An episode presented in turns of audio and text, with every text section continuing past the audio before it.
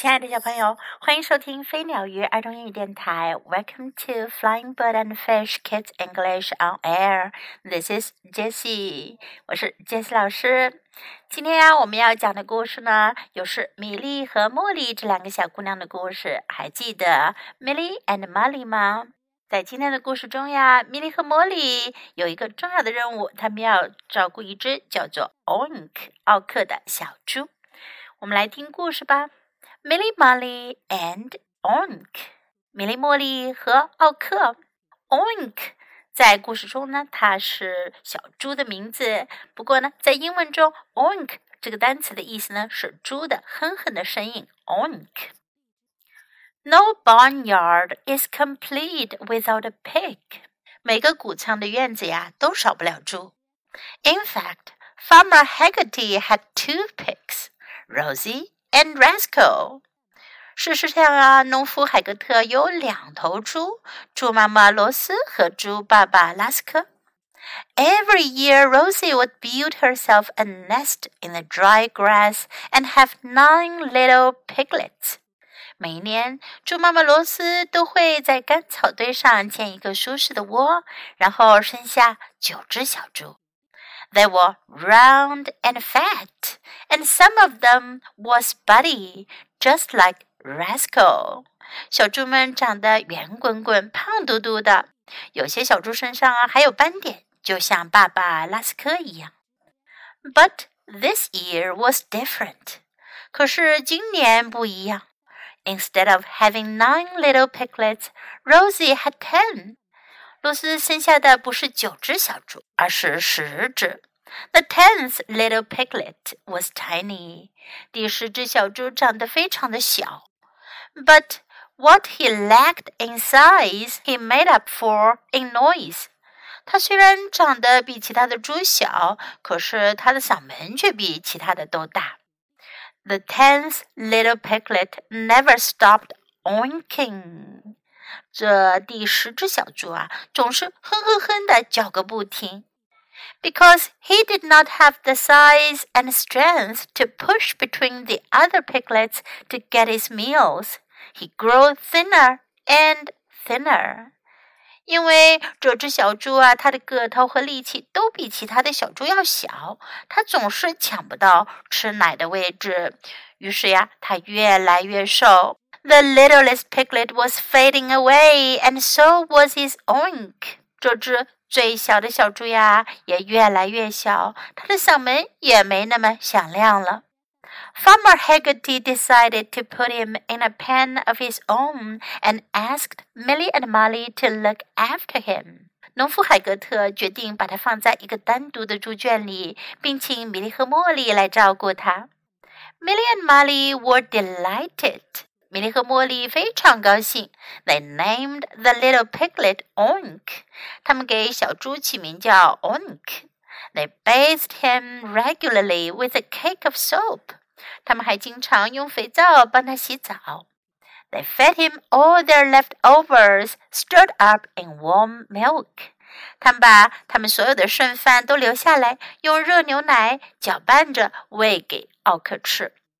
One day, Milly and Molly decided Oink was ready to eat his meals from a trough, just like the big piglets did.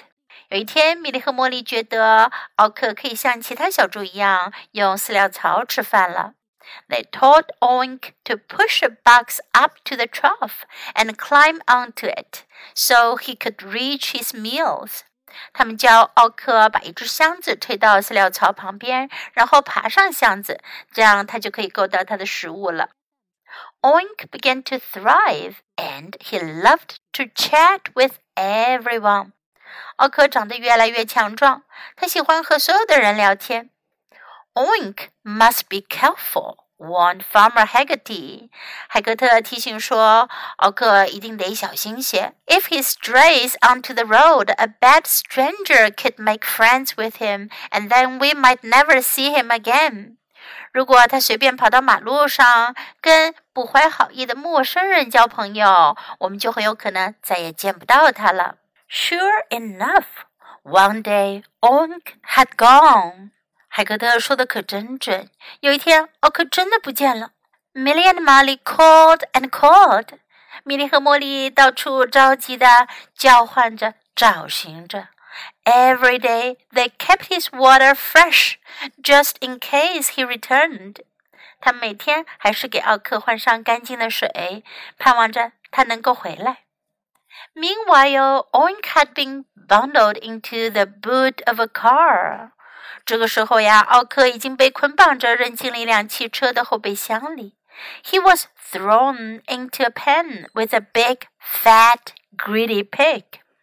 然后呀，他被扔进另一个猪圈里，那住在一头又肥壮又贪吃的大猪。Again, Oink grew thinner and thinner. 奥克又变得越来越瘦小了。One day, the thief threw a box of cabbages into the pen. 有一天，偷他的那个贼呀，把一箱卷心菜扔进了猪圈里。This time, Oink wasn't upset that the big fat greedy pig did not share.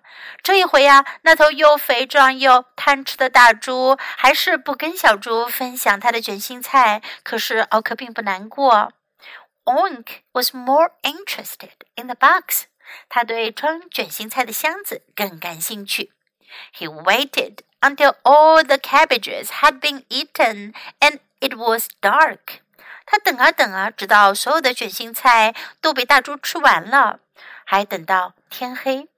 Then he pushed the box with his nose until it was under the gate latch. 然后呀，他就用鼻子把箱子给拱到猪圈大门的挂钩下面。He climbed onto the box, just like Milly and Molly had taught him, and slipped the latch on down. 奥克照着米莉和茉莉教给他的方法爬上箱子，轻轻地用鼻子拱开挂钩。He opened the gate just enough to squeeze through. 奥克推开一条门缝，刚刚够他挤出去。Then he ran for his life. 然后他就使劲儿跑。Oink did not get far before he came to a fence. 没跑多远，奥克就碰到了一道围栏。He could hear the farm dogs barking, and he saw the thief's lights go on. 他听到农场的狗汪汪的叫个不停，他看到那名贼的屋子里还亮着灯。He quickly rolled onto his side and squeezed and squeezed. 他赶紧侧着身钻到围栏下边，拼命地往外挤。Once Oink was through the fence, he did not look back. 奥克一穿过围栏，就头也不回地往前跑。And when he reached the road to home, he slowed down to a trot.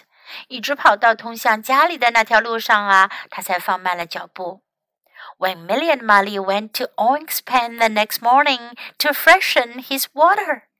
they couldn't believe their eyes. 第二天早上，当米莉和茉莉来到奥克的猪圈，想要帮他换上新鲜的水的时候，他们简直不敢相信自己的眼睛。There he was, waiting for his meal. 奥克正坐在那儿呢，等着吃饭呢。Once again, Oink began to thrive. 奥克又一次越长越壮了。But forever after, he was very wary of strangers.